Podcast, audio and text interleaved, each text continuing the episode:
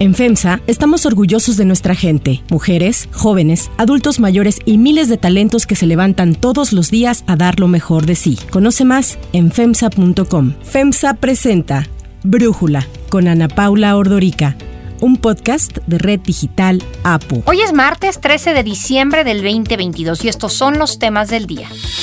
Ticketmaster en el ojo del huracán después de los problemas en los accesos al concierto de Bad Bunny. Escándalo en la Eurocámara, diputados detenidos acusados de recibir sobornos para posicionarse a favor del gobierno catarí y su Copa del Mundo. Pero antes vamos con el tema de profundidad.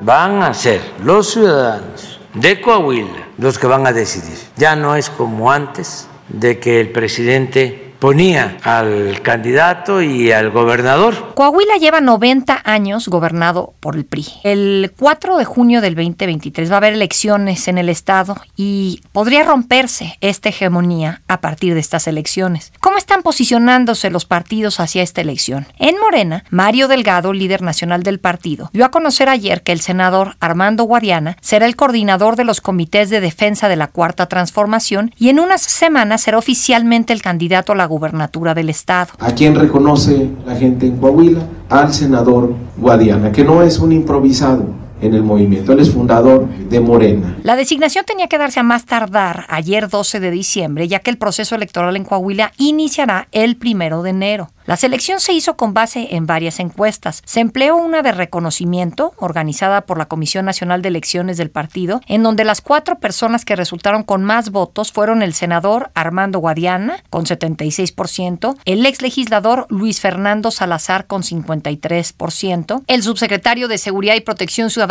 Ricardo Mejía, con 45%, y el delegado de la Secretaría de Bienestar en Coahuila, Reyes Flores, con 21%. Otras encuestas las hicieron empresas privadas. Mendoza y Blanco hizo una y Covarrubias y Asociados hizo otra. En ellas midieron la percepción de los coahuilenses sobre la intención del voto y se mostró la estimación de diferencias de atributos de los posibles candidatos como honestidad, credibilidad, cercanía con la gente y su conocimiento del Estado. Guadiana lideró las tres y fue elegido candidato de Morena. El senador agradeció su nombramiento. Es una gran responsabilidad que siento sobre mis hombros porque la lucha pues hay que iniciarla. Esta no es la primera vez que el senador competirá para la gubernatura de Coahuila. Contendió también en las elecciones del 2017, pero quedó en tercer lugar. Un año después de perder las elecciones, fue postulado al Senado y ganó un escaño. Después del nombramiento de ayer, el senador enfatizó que va a invitar a todos los morenistas a su proyecto. Agregó que pedirá licencia el 31 de diciembre, por lo que participará en la votación de la reforma electoral. En el marco de las encuestas internas de Morena, López Obrador fue cuestionado sobre quién creía él que sería el ganador. Aclaró que él no ponía ni a aspirantes ni a gobernadores, aunque habló bien de una persona en específico. Ricardo Mejía es un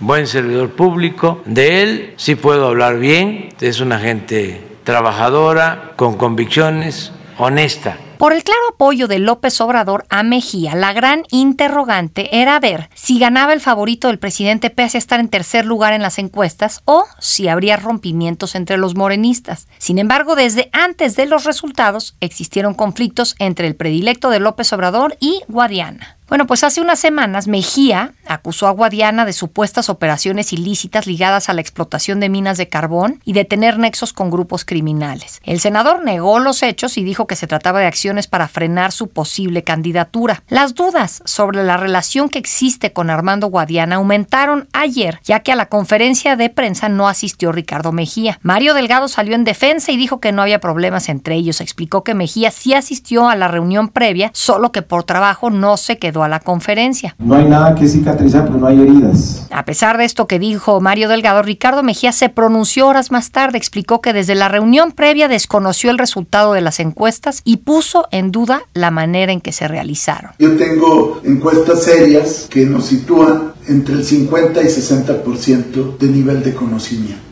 Lo paradójico es que en estas que nos entregaron, ahora resulta que tenemos el 26% de conocimiento, o sea que apenas el 26% nos conoce. Mejía pidió que fuera tomado en cuenta si el senador realmente ha defendido a la 4T, ya que cuestiona las acciones del presidente López Obrador, además de que tiene relación con enemigos del movimiento, como la senadora del PAN, Xochitl Galvez. Yo lo único que he oído del, senador Armando Guadiana es descalificar al presidente de la República, hablar de los errores que ha cometido el presidente López Obrador, cuestionar la obra del aeropuerto Felipe Ángeles. El subsecretario presentó sus propias encuestas en donde el resultado lo favorece, por lo que dijo que tomara cartas en el asunto. Recientemente, además, Guadiana ha sido cuestionado al tomarse una foto con su hijo durante un partido de México en el Mundial de Qatar, pese a que habían sesiones en el Senado. Y el año pasado, Guadiana apareció en los papeles de Pandora por empresas registradas a su nombre en paraísos fiscales. Recordemos que los documentos revelaron negocios ocultos de la élite mexicana. Con este anuncio de ayer, Morena ya tiene definidos a sus candidatos para los procesos electorales del 2023. En el Estado de México tiene a Delfina Gómez y en Coahuila a Armando Guadiana.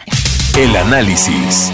Para profundizar más y entender lo que va a ocurrir y lo que está ocurriendo en Coahuila, le agradezco a Javier Garza, periodista, platicar con nosotros. Javier, ¿te sorprendió que no quedara Mejía? No me sorprende porque a final de cuentas estábamos viendo venir este escenario en el que Armando Guadiana aparecía de manera consistente con mayor nivel de conocimiento, por lo menos en las encuestas que podíamos calificar de independientes o que aparecían en medios de comunicación que se estaban perfilando. Y veíamos también a, a Ricardo Mejía cuestionándolas y él eh, promoviendo también encuestas que él tenía de su lado. Y habíamos visto también mucha rispidez, un desplegado, por ejemplo, en el que Guadiana acusó a Mejía y al vocero del presidente, a Jesús Ramírez Cuevas, de estar orquestando una campaña en su contra. Entonces se venía un ambiente o se preveía ya un ambiente muy ríspido entre ambos cuando se dieran a conocer los resultados. Si algo podía frenar a Guadiana, pues era la identificación que tenía más con el grupo del senador Ricardo Monreal. Pero lo que vimos aquí pues fue una decisión muy pragmática en la que eh, Morena se va a estar yendo con el candidato que según las encuestas que ellos tienen consideran que tiene mayor nivel de conocimiento y por lo tanto en, en esa conclusión mayores posibilidades de ganar. Tampoco sorprende que Guadiana aparezca con mayores niveles de conocimiento si viene, como lo acabas de mencionar, de dos elecciones estatales, la de gobernador en 2017 y la del Senado en 2018, cosa que ninguno de sus otros rivales tenía. Sí,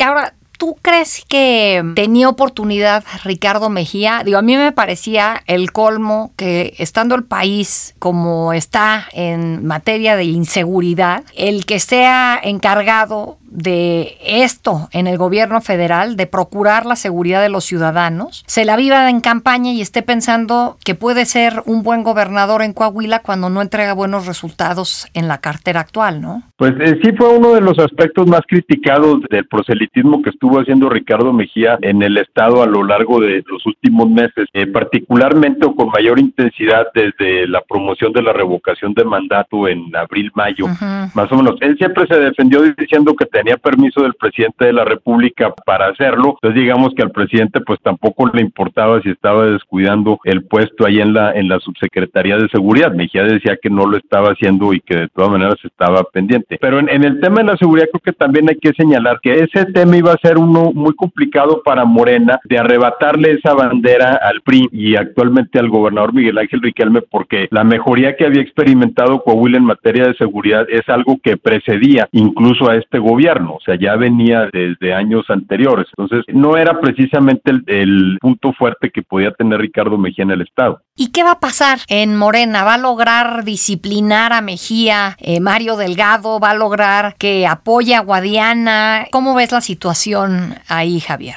Esa es la gran pregunta, ¿no? A mí me, me dijo Guadiana cuando lo entrevisté el lunes, pues que él iba a tratar de buscar a, Ricardo Mejía y de dialogar con él eh, y pues de que comprendiera eh, cuál era la situación y que en todo caso, pues las encuestas que me presentaba Morena tenían validez metodológica. Obviamente eso es lo que cuestiona también Ricardo Mejía. Entonces, sí va a ser una, una operación cicatriz complicada. ¿Qué tanta capacidad pudiera tener Mejía de meterle ruido a la elección con divisiones internas que pudieran debilitar el apoyo de Guadiana? Pues eso es algo que está por verse. Lo vimos en Durango, ¿no? En donde la candidata Marina Vitela eh, en las elecciones de este año, pues no buscó a hacer operación cicatriz con los otros aspirantes que había dejado en el camino y, pues básicamente se peleó con distintos grupos. Eh, entonces vamos a ver si aprendieron esa lección en este caso. Ahora, mucho se ha hablado, y lo mencionabas, de los espaldarazos que le había dado el presidente a Ricardo Mejía, ¿no? Le echaba porras, hablaba de que estaba haciendo muy buena labor, de que le ayudaba mucho. Eso por una parte creó la percepción de que Mejía era el candidato del presidente, pero viendo los números, pues eh, quizá iba a resultar difícil imponer una esa candidatura si es que no estaba por lo menos en una contienda cerrada en cuanto a conocimiento, opiniones favorables o intención de voto con los otros candidatos. Entonces, si el presidente en algún momento tenía el designio de imponer la candidatura de Mejía, pues las encuestas lo habrían disuadido de que iba, probablemente le iba a causar más problemas. Pero otra lectura a los espaldarazos del presidente también puede ser que el presidente pues estaba empujando a Ricardo Mejía de una manera que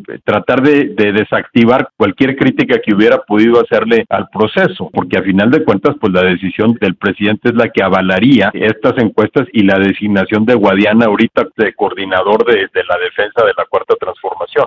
¿Qué opinas de todos estos señalamientos de corrupción en torno a Guadiana? ¿Le pueden complicar la candidatura? ¿Por qué no importan cuando el presidente López Obrador se la vive criticando a los gobiernos del pasado? ¿Qué piensas? Estos señalamientos lo han perseguido ya desde hace años y de hecho las últimas notas que hubo en cuanto a una investigación que tendría abierta la Fiscalía General de la República era en realidad una investigación que se había abierto en 2014 entonces PGR en el gobierno de Peña Nieto y que ya había quedado resuelta con la, pues prácticamente se archivó en ese momento. Obviamente Guadiana ha negado cualquier tipo de negocio ilícito en, la minería de carbón, aunque él siempre ha dicho que él tiene sus negocios que le han permitido, pues con eso ha defendido, por ejemplo, el viaje a Qatar o cuando de repente se le ha visto en un Super Bowl, pues él sale a decir que él tiene esos negocios. No han penetrado en la opinión pública todos esos señalamientos. Se sabe desde hace mucho tiempo que Guadiana es un empresario dedicado a la minería de carbón, pero esas investigaciones son ya de hace tiempo y pues eh, no parece que hubieran hecho mella en su carrera. Y del lado de la oposición, ¿qué ves? Hemos escuchado a Miguel Riquelme, al actual gobernador priista, decir que va a buscar impulsar una alianza opositora. ¿Qué oportunidad le ves a eso? Si no van en alianza, ¿tienen chance de ganarle al candidato de Morena? ¿Cómo lo ves? La misma encuesta que presentó Mario Delgado el lunes a mediodía, creo que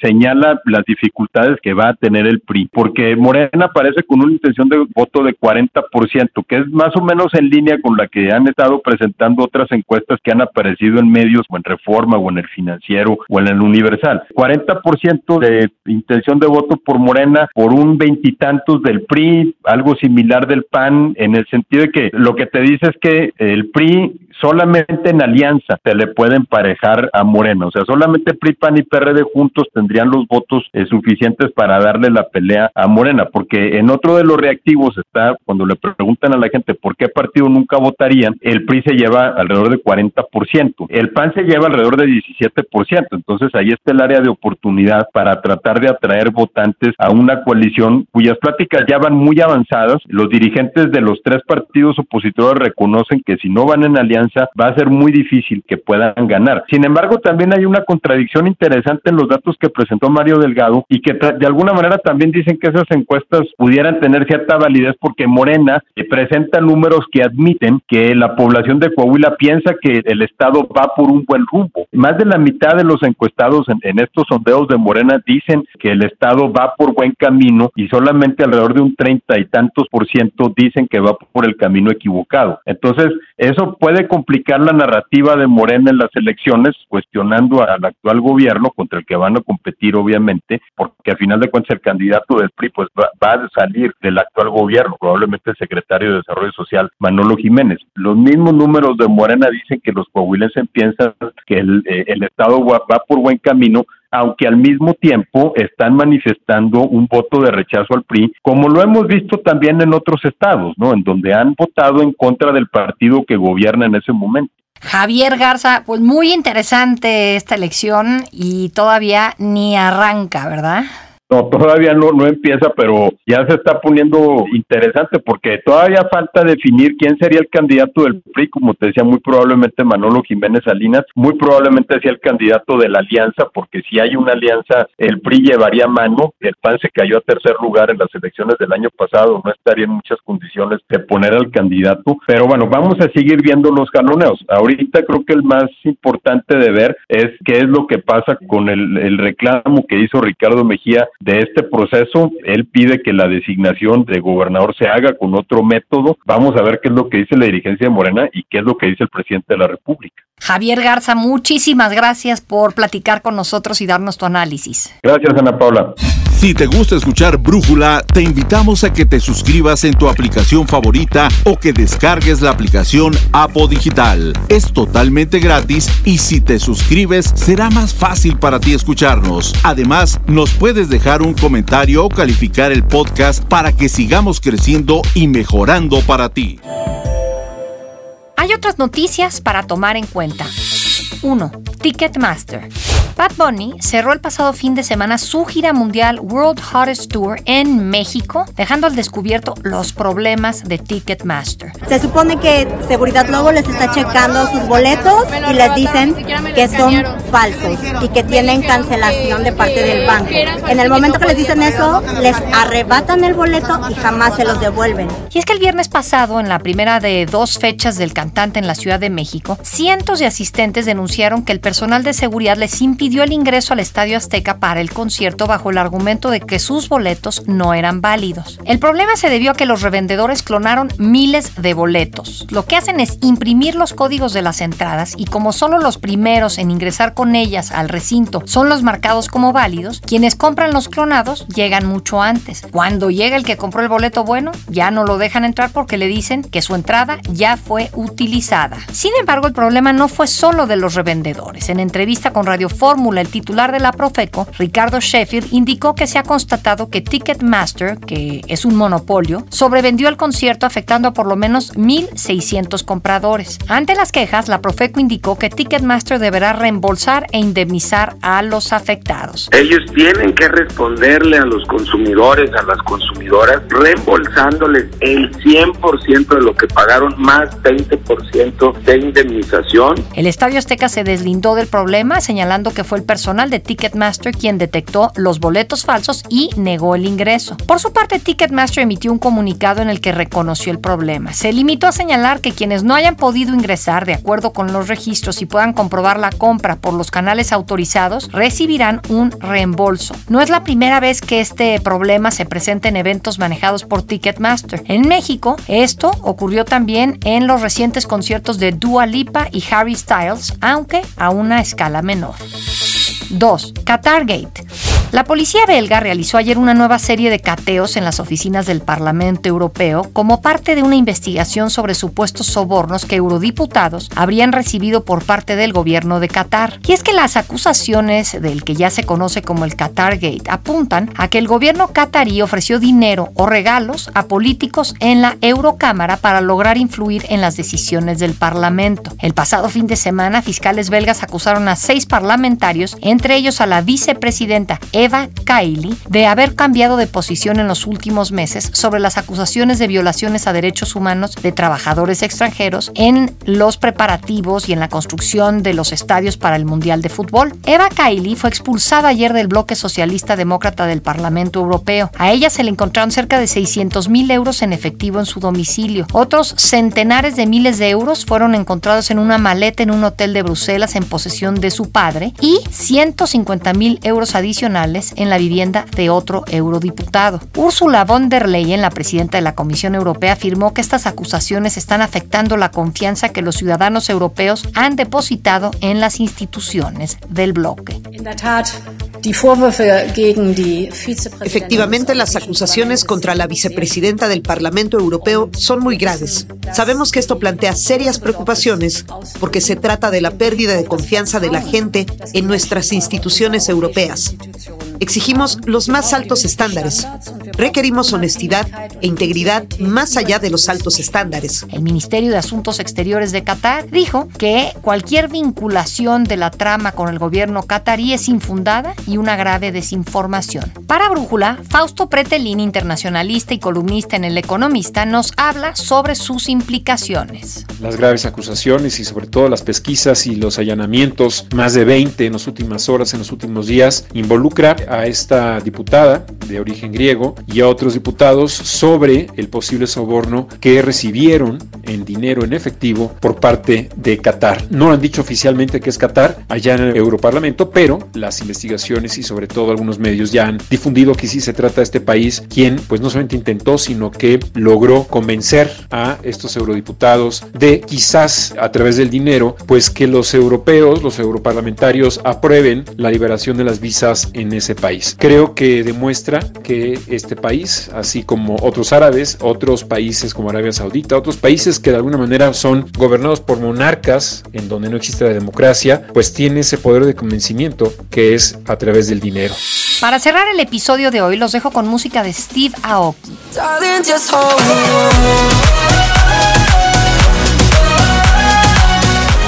El próximo año se llevará a cabo la primera misión espacial civil a la Luna. La tripulación estará integrada por ocho personas y una de ellas es el DJ Steve Aoki. Además, el viaje a la Luna se realizará en un cohete desarrollado por la compañía de Elon Musk, SpaceX.